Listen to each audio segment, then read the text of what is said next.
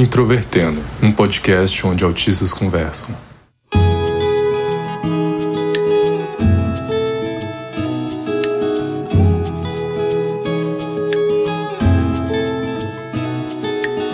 Um olá para você que ouve o podcast Introvertendo, que é o podcast mais autístico e mais romântico do Brasil. Meu nome é Thiago Abreu, sou jornalista, um dos integrantes deste projeto que é feito por autistas, e eu me considero um nerdola romântico. Meu nome é Gustavo Borges e eu me cerquei de tantos autistas que um dia os autistas me disseram que eu sou um deles. Hoje o tema é casamento entre autistas, vocês vão entender as razões, mas antes da gente falar sobre a pauta, nós temos um convidado que não é simplesmente um convidado, eu vou deixar ele se apresentar que vocês já conhecem ele. Olá a todos, quem fala é Otávio Crozara, faz muito tempo, mas o filho pródigo a casa sempre torna. E se você está conhecendo o Introvertendo agora, seja muito bem-vinda, seja muito bem-vindo. O Introvertendo é um podcast que fala sobre autismo semanalmente. Nós temos o nosso site introvertendo.com.br, Facebook, Twitter e Instagram que você pode encontrar por arroba introvertendo. Se você quiser colaborar com o nosso projeto, nós temos um padrim, lá você pode encontrar todas as categorias e também temos um Pix que é introvertendo.gmail.com. Vale lembrar que o Introvertendo é um podcast feito por autistas com produção da Superplayer and Company. Relacionamentos é uma temática que a gente já explorou bastante aqui no Introvertendo, inclusive nós temos alguns episódios marcantes, como o episódio de autistas e apps de relacionamento, que saiu lá em 2020, e em especial o episódio 79, Namoro entre Autistas, que foi um episódio bastante marcante na nossa história. Hoje a gente quer falar mais uma vez de relacionamento, mas não no âmbito do namoro, não no âmbito do flerte, mas agora em um outro nível, uma outra categoria que é na dimensão do casamento. O Gustavo acompanha o Introvertendo há muito tempo, mas não só isso. Ele é marido da Anne, que fazia parte do grupo terapêutico de onde surgiu o Introvertendo. A Anne nunca participou oficialmente do Introvertendo, mas eles de certa forma fazem parte do introvertendo verso aí. Então, vou deixar ele se apresentar de uma forma geral, contando um pouco dessa do início dessa história. Bom, eu estou com a Anne já tem um pouquinho mais de 10 anos e eu posso me dar o luxo de dizer que a gente se conheceu na internet numa era pré-Tinder. O que obviamente era muito mais difícil e eu tenho inveja da facilidade com a qual as pessoas têm hoje. A forma como nós nos conhecemos eu considero um pouquinho inusitada, eu estava navegando pela internet e me deparei com um site chamado Nerd Pride. Ainda existe. Não está mais tão ativo, mas ainda existe. E lá tinha o hábito de colocar o perfil de nerd da semana. E aí eu fiz o que qualquer pessoa sensata e normal faria e fui olhando todos os perfis, todas as páginas em busca de garotas que fossem da mesma cidade que eu, Goiânia. Naquela época eu adicionei no Orkut. Jovens, pesquisem isso, o Facebook não esteve sempre aí. E a gente conversava algumas vezes aleatoriamente, nada muito profundo, nada muito tenso, só bate-papo de alguma nerdice. E com o tempo o Orkut foi morrendo, a gente migrou pro Facebook. Eu cheguei a chamar a Anne para sair algumas vezes, ela não topou, por morar longe, por não ser algo tão interessante para ela e vamos ser honesto, autista não é lá tão interessado em conhecer outras pessoas no geral. Eu mesmo só estava interessado em conhecê-la porque ela era uma garota nerd. Até que um dia a gente estava falando de um filme chamado Drive, que era um filme muito bom e muito ruim ao mesmo tempo, e a gente, o assunto passou para cinema e aí a gente falou do Batman que estava em cartaz e ela acabou topando e comigo assistir o filme do Batman. No caso, Batman Cavaleiro das Trevas Ressurge, o terceiro Batman do Christopher Nolan. Não é o melhor filme, mas tem um carinho aí por ter sido o primeiro filme que a gente viu juntos.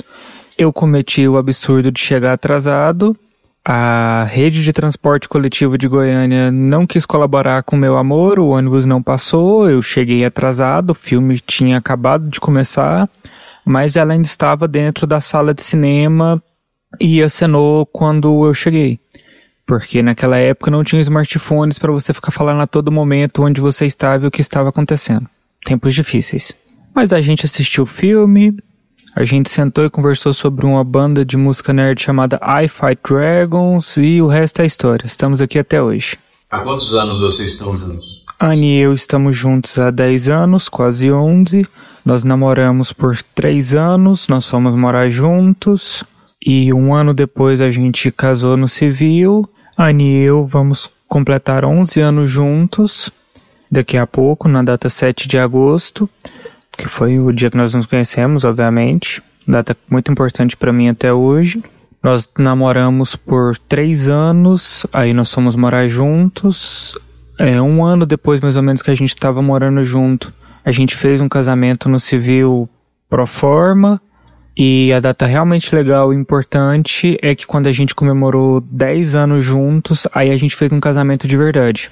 Que foi bonito, foi bacana, a gente se divertiu muito, a gente chamou umas pessoas, inclusive o Otávio fez uma pequena participação lá. Pequena porque eu era o padrinho dele. Foi uma festa grande, uma festa assim que você não esperava um autista estereotipado faria. Teve vários elementos tradicionais, mas você via o toque e o apreço deles, dos dois, em cada canto. É uma honra ter sido padrinho de casamento. É uma honra até hoje testemunhar o amor desses dois. Isso tudo, na verdade, é inveja do Otávio porque eu joguei o buquê para os homens e ele não conseguiu pegar. Porque minha namorada mandou você não jogar no meu, no meu direção. Vocês dois vão negar isso até o final da vida, já que você tira essa, você tira essa parte. Por quê? Eu ia contar justamente que fui eu que apresentei vocês dois e graças a isso você vai ficar em débito comigo pelo resto da sua vida. Sim. Gustavo, no aniversário dele, me apresentou a Jordana. Já mencionei sobre ela aqui várias vezes. Ela já apareceu no episódio próprio aqui. Episódio 55. É verdade. Nossa, faz tanto tempo que eu, eu me esqueci disso. Dois meses depois, a gente começou a namorar e estamos juntos há cinco anos. Muito obrigado e tire esse sorriso da sua cara. Cinco anos, ou seja, o tempo que o introvertendo existe, né? Basicamente. Coincidência? Eu acho que não. Mas sobre essa questão do, do seu relacionamento, Gustavo, acho que o primeiro elemento interessante é a forma diferente que ele surgiu, né? Primeiro pela internet, por um blog, depois se encontrar pessoalmente, o que talvez não era muito comum para a época. E, é claro, depois teve outras atipicidades que estão diretamente relacionadas ao autismo. Teve algum momento que você sentiu que a Anne era uma pessoa diferente ou isso não existiu pelo fato de você ser autista mesmo não sabendo que era autista? Eu acho que nem deu tempo. Primeiro tem essa questão de o que, que eu considero não estranho numa pessoa. Todo mundo é pelo menos um pouco estranho do meu ponto de vista. E também tem o fato que a Anne foi bem aberta comigo sobre isso já no segundo encontro, ela sentou comigo e me contou que ela era autista. E eu simplesmente falei: tá bom. Perguntei um pouco mais, porque eu não sabia bem o que era isso, tinha uma noção muito superficial e deturpada de ver filmes como Rayman e outras coisas nesse sentido. Depois do encontro, eu dei uma olhada na internet para ver um pouco mais, aprender um pouco mais sobre isso e não me pareceu nada demais. E já que não era nada demais, não era um problema para poder manter a relação, dar continuidade na relação. Até porque eu também sempre me considerei bem estranho. A gente saiu por umas três semanas e um dia, no ponto de ônibus, eu virei para ela e simplesmente falei: agora a gente tá namorando. Piadas à parte, ela reclama até hoje de não ter sido pedido em namoro formalmente bonitinho. Olha, eu acho que isso, esse tipo de coisa de não ter um momento de pedir namoro é muito comum entre outras pessoas, mas ao mesmo tempo eu acho isso extremamente autístico, assim. E eu, particularmente, acho isso muito estranho. Eu, eu particularmente, gosto, né, de ter a marca ali. Essa questão de pedir em namoro, eu lembro que dois, dois meses depois é, eu queria mostrar a minha faculdade para Jordana, mostrar ela para os meus colegas de faculdade. Aí eu levei nela uma, a, num simpósio sobre oncologia. Que romântico, Otávio, que romântico. Exatamente. E eu estava apresentando ela como ainda não minha namorada. A brincadeira que eu fiz eu não gostei. Eu falei, não, gente, espera um pouco, Jordana, vem aqui, por favor. Não estou gostando disso. Quer namorar comigo? Ela disse sim. Desde então nós temos namorado de forma consentida, ao contrário de certas pessoas. Então, o diagnóstico da Anne já vem de bastante tempo, o que é até algo incomum quando a gente fala sobre mulheres autistas. E a sua descoberta sobre o autismo ela vem posteriormente. A partir de que momento da sua vida você começou a pensar assim: será que eu sou autista? Então, a Anne foi diagnosticada já em idade adulta.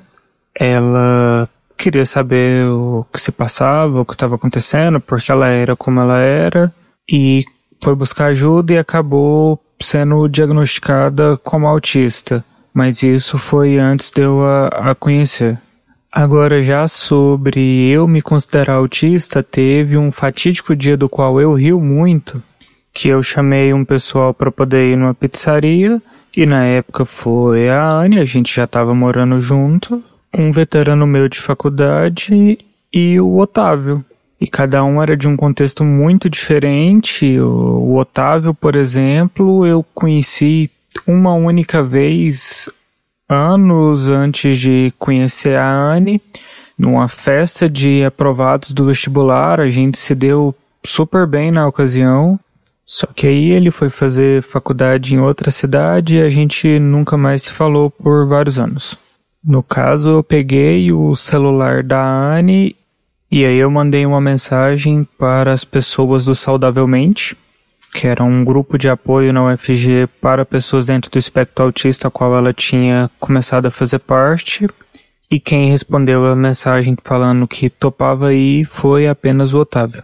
E aí, enquanto a gente estava lá na pizzaria, o meu veterano de faculdade perguntou para Anne e pro Otávio de onde é que eles se conheceram.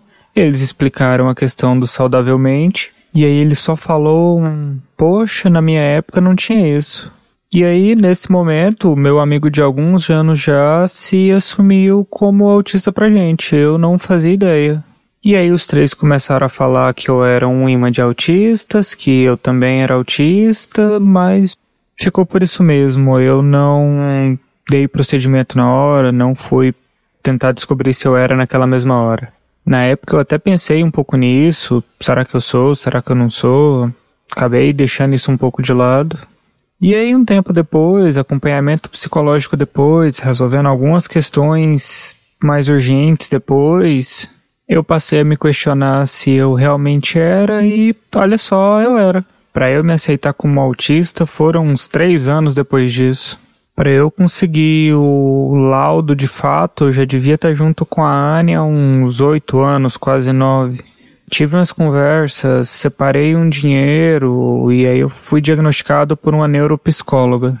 Eu tenho um pequeno problema que eu não sou o autista mais típico, o autista mais padrão, e isso dificulta um pouco o diagnóstico e até algumas pessoas acreditarem no meu diagnóstico.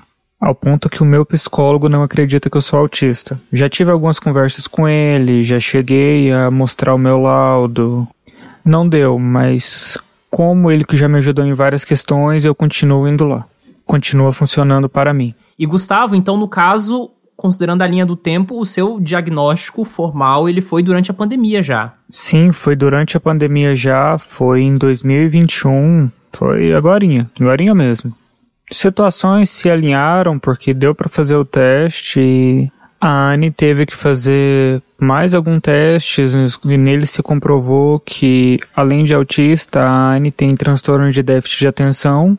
Aí, como a situação estava um pouco mais propícia e a Anne gostou da profissional que fez a avaliação dela, eu acabei sendo avaliado por essa profissional também.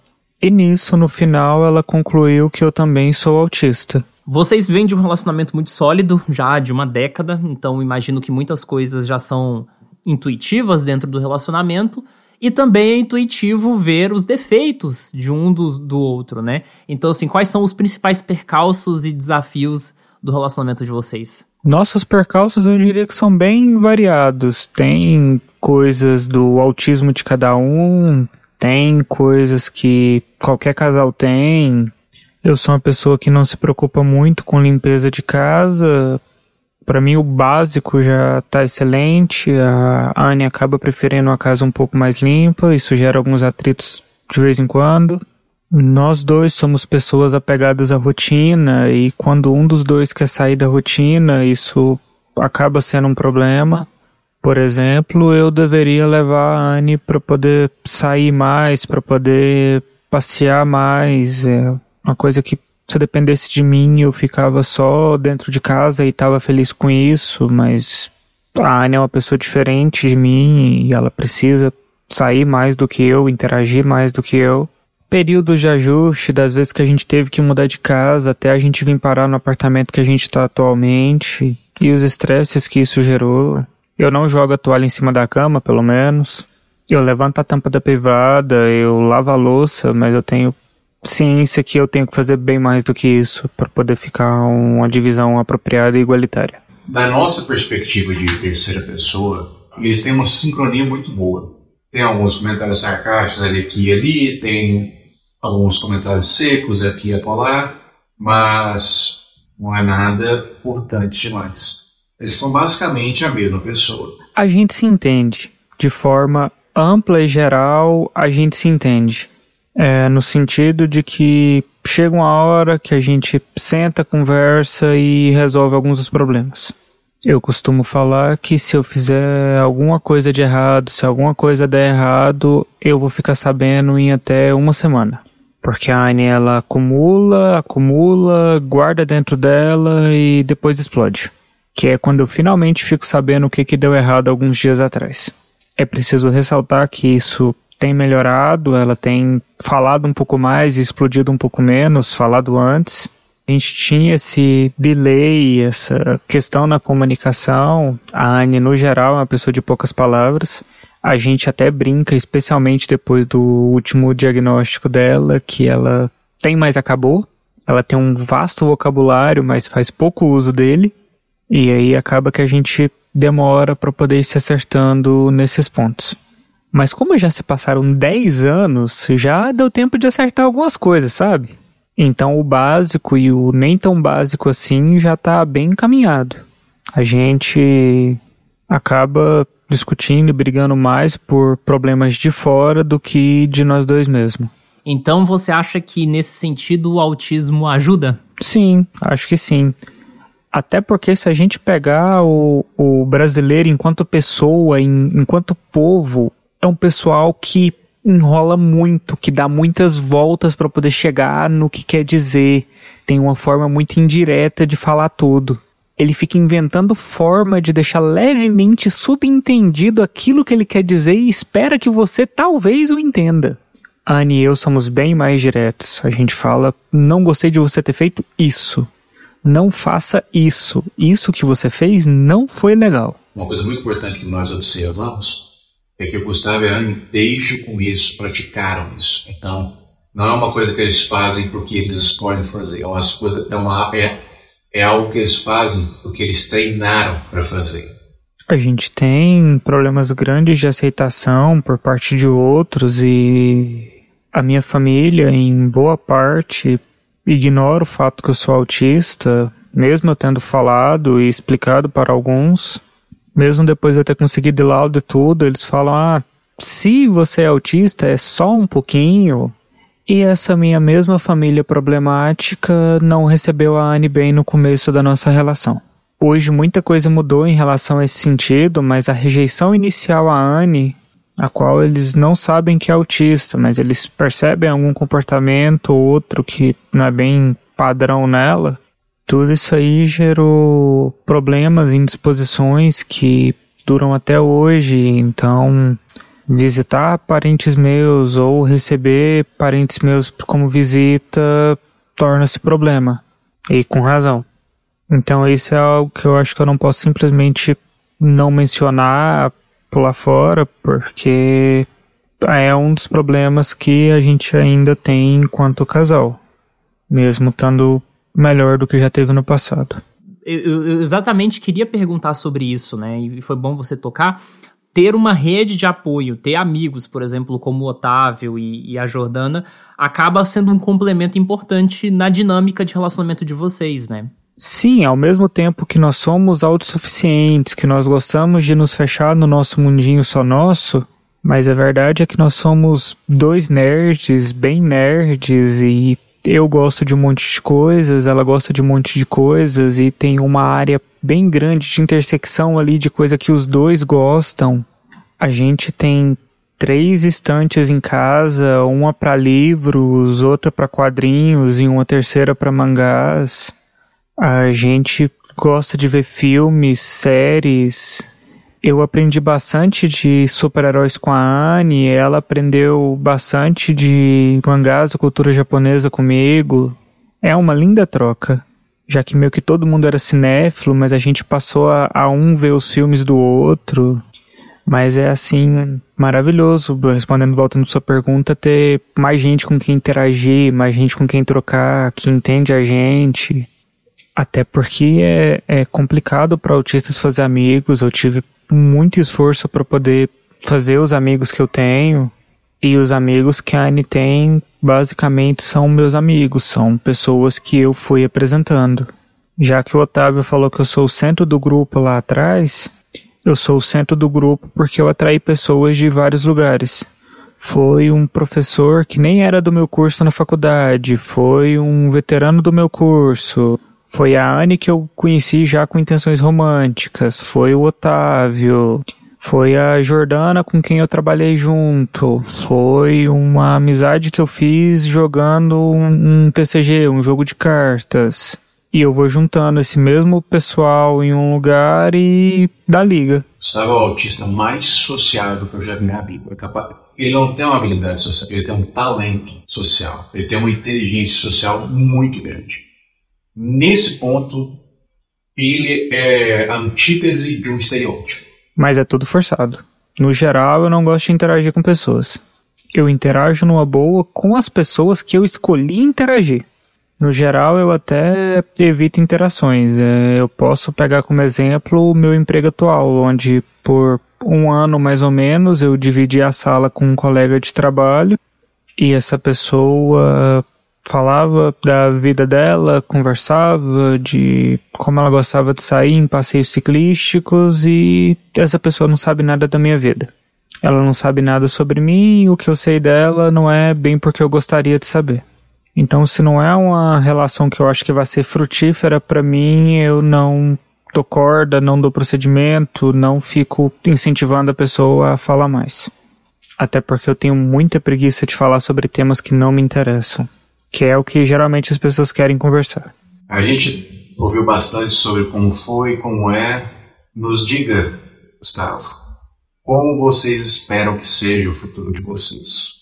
as coisas grandes, as coisas pequenas, as dúvidas, os medos, as certezas. Uma vantagem de estar com a Anne é que a gente sempre deixou tudo muito às claras, tanto de objetivos quanto de intenções, e isso colaborou muito com a nossa compatibilidade, da gente perceber que somos bem compatíveis. E aí a gente tem vários pontos de convergências de, por exemplo, os dois não querem ter filhos, os dois adoram animais de estimação, nós temos uma cachorrinha maravilhosa. A Anne é doida para poder ter mais bichos, ela é basicamente a Felícia, que quer ter e apertar todos, mas aí infelizmente vem os custos envolvidos e a gente precisa estar tá melhor estruturado para poder ter mais bichos. Tem a questão que os dois têm intenção de ter uma vida profissional de fato, de trabalhar e se esforçar por isso. Então a gente sabe que os dois dando duro a gente vai conseguir viver uma, uma vidinha agradável, uma vidinha legal. E coisas tipo que a gente senta e conversa, não precisamos ter dois carros, então como que a gente faz para poder se deslocar com um carro só, de um leva o outro, de fazerem as coisas funcionarem. E aí é nesses consensos e nesses acordos que a gente vive. É, eu, eu particularmente vejo que essa perspectiva de futuro acaba sendo um ponto muito importante da relação. Claro, cada relação as pessoas têm a, seus critérios do que consideram mais ou menos relevante. Mas quando a gente fala principalmente sobre longevidade, isso acaba sendo um critério muito importante. Tem casais, por exemplo, né, que realmente eles se, se desfazem porque um quer ter filho, o outro não quer. Então, acabam sendo questões muito centrais. Mas, diante do relacionamento de vocês, eu acho que tem um ponto ainda que a gente não, não tocou e não foi detalhado ainda, que é sobre exatamente essa cerimônia de casamento que vocês tiveram aí. Como é que foi isso, o processo de uma forma geral? Bom, se deu que eu não sou uma pessoa muito ligada a rituais no geral, eu não fui a minha formatura do ensino médio, então eu não ligo muito para os ritos de passagem. Mas aí esses mesmos ritos de passagem são muito importantes para a Anne. a gente não teve um pedido de namoro bonitinho, como eu falei mais cedo. A gente foi morar junto meio que sem cerimônia. Simplesmente ocorreram algumas coisas e vamos morar junto? Vamos morar junto. E aí, quando a gente foi fazer a, cerimônia no civil, falando, vamos deixar isso aqui mais certo, mais bonitinho, a gente começou a se programar para fazer uma pequena festinha, uma pequena celebração. As coisas deram errado e deram errado em boa parte por minha conta, que não dava tanto valor para essa questão da cerimônia, que não dava essa atenção toda aos detalhes. E aí, razões externas, eu fiquei desempregado, a gente estava bem ruim de grana na época. E aí acabou que a gente não fez nada além da casamento da cerimônia no civil. E aí, cadê o que a Anne merece? Cadê a, a celebração? Cadê o rito? Passou-se o tempo, a gente foi falando disso vez ou outra e. Ah, vamos comemorar 10 anos juntos então. Estamos os dois empregados, a gente tá trabalhando, a gente consegue juntar um dinheirinho aí. Você quer fazer uma viagem, quer fazer um treco diferente assim, ou você quer fazer uma cerimônia de casamento? E aí a decisão partiu um pouco mais de mim, de vamos fazer a cerimônia então, vamos fazer acontecer. É uma coisa que a gente não fez antes, é uma coisa que você gosta, uma coisa que você merece. Vamos mostrar para os meus parentes, para os seus parentes, o quanto a gente se ama, que a gente é um ótimo casal. E uma forma de celebrar também, com pessoas que a gente gosta, com amigos, alguns parentes. Que no final foi uma cerimônia bem pequena. O Otávio tá aí falando que foi gigantesca, mas foi bem simplesinha. Foram 40 convidados, incluindo noiva a noiva. Então, um pequeno porte. Para padrão casamento, pode ser considerado pouca gente, mas foi o que a gente quis fazer, foi como a gente quis fazer. Então, para Anne, para mim, foi uma cerimônia maravilhosa. Ok. Mas eu tenho uma curiosidade sobre essa questão do casamento, porque eu fui celebrante de um casamento ano passado, inclusive em Goiânia, de dois amigos meus que tinham um relacionamento há 10 anos também e, e, e, fizeram assim uma celebração no ano passado, muito semelhante à história de vocês até. E naquela ocasião eles não eram pessoas religiosas, né? Então eles chamaram uma pessoa que fosse do círculo social deles para conduzir ali, é, que no caso fui eu. E foi muito, muito doido também, porque eu tive que alugar terno, não tinha nada, nunca tinha vestido terno na vida. Queria saber, essa cerimônia de vocês, ela foi mais religiosa ou como é que vocês lidaram com essas questões dos valores? É só uma curiosidade. Eu também tive que usar terno, é. Eu não tenho terno, eu tive que alugar um terno. Não, voltando no começo e no estarmos alinhados e em termos perspectivas convergentes, eu sou ateu desde os 13 anos de idade, a Anne é agnóstica, em alguns pontos ela até gostaria de ser judia, mas não tem como simplesmente entrar na comunidade. E aí, quando a gente foi fazer essa festa, a gente fez num local de festas mesmo. A gente não quis fazer em igreja nem nada por não acreditar. E aí, já que a gente acredita na ciência, a gente chamou um professor universitário com doutorado é o mais próximo de um cientista mesmo que a gente tinha ali, é, que é o Ruben. É uma amizade antiga minha, ele é professor da Universidade Federal de Goiás. Não foi do meu curso publicidade, mas foi uma amizade que eu fiz ali pelos corredores da UFG.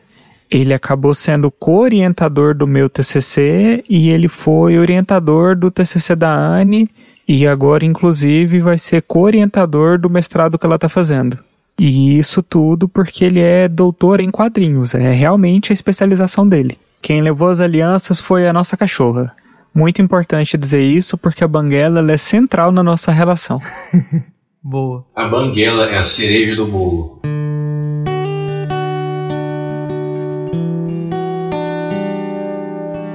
E Gustavo, diante de um relacionamento de sucesso, qual dica você daria para as pessoas sobre a longevidade do seu relacionamento ou enfim sobre as relações de uma forma geral?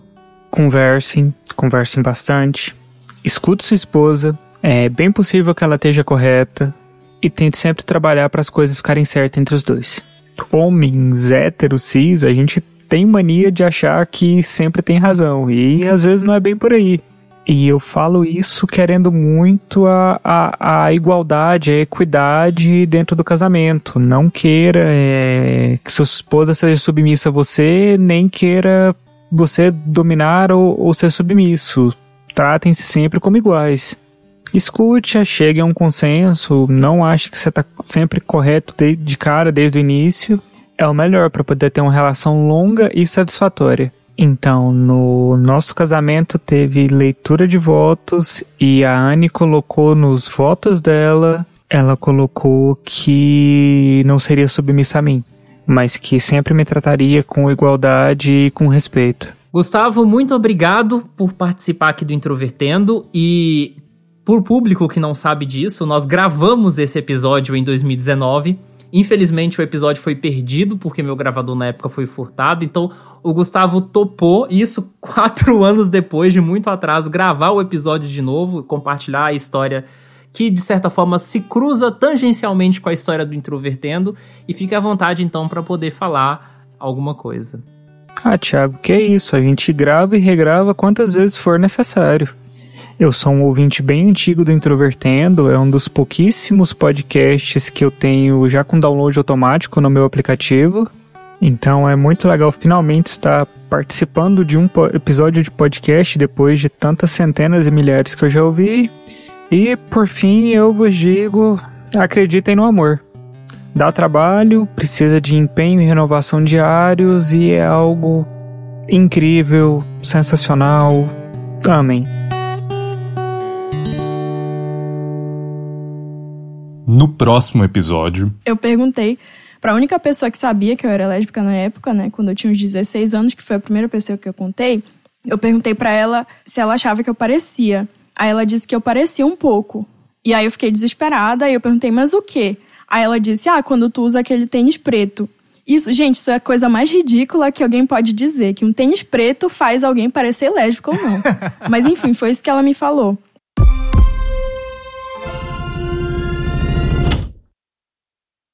Otávio, você quer comentar alguma coisa? No meu caso, a Jordana não é autista, é, então... Otávio, é comentar sobre a minha história. Ah, sobre a sua história? É, ué.